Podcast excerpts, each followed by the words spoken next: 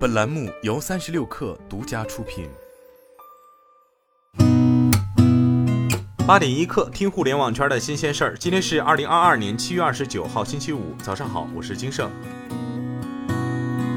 针对每日优先关停三十分钟极速达业务的报道，每日优先回应称，在实现盈利的大目标下，公司对前置仓业务进行调整，次日达和其他业务不受影响。多位北京地区消费者昨天发现，每日优先首页出现服务变更通知，由原本支持三十分达改为支持次日达，修改定位至天津、上海均发现有相同的置顶公告。此次极速达业务的正式关停，也意味着每日优先彻底放弃了赖以起家的前置仓业务，目前各城仅保留有次日达业务云超特卖。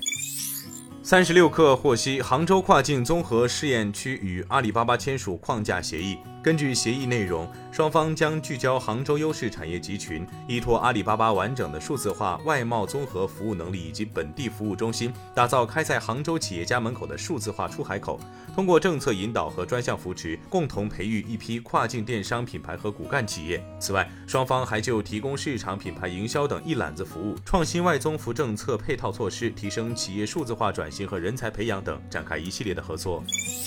中国物流集团资产管理有限公司成立大会在京举行。据了解，新组建的资产管理公司由原中铁物总投资有限公司更名新设，由中铁物华资产管理中心有限公司、铁物控股所属北京中铁泰博房地产开发有限公司、北京中物经贸易有限公司、中铁物上海有限公司、中国包装所属中心投资管理有限公司、北京康佳丽经济发展公司、福州富阳投资管理有限公司为基础整合而成。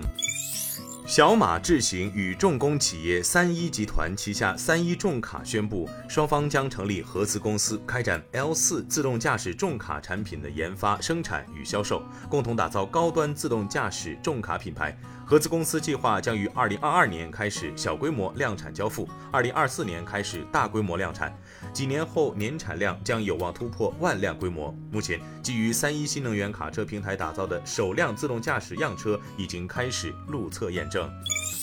据 IT 之家报道，在一份新报告中，分析师郭明基声称，苹果可能不得不再次更换其供应商，因为 iPhone 十四的一些后置相机镜头一直存在质量问题。郭明基表示，原供应商提供的一些相机镜头存在涂层裂纹、磨裂、质量问题。苹果已经将大约一千万片镜头的订单转移到另一家专注于镜头的公司大力光，以避免 iPhone 十四生产出货出现重大延误。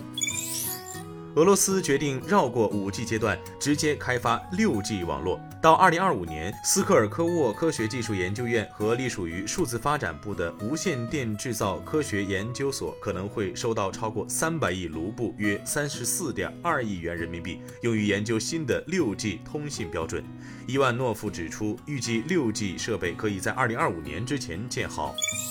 中新网消息，可口可乐公司当地时间二十七号表示，自八月一号起，雪碧将把绿色塑料瓶包装改为透明包装，从而结束了绿色瓶六十多年的历史。报道称，可口可乐公司表示，目前的瓶子含有无法循环利用的成分，而使用透明瓶可以减少塑料垃圾。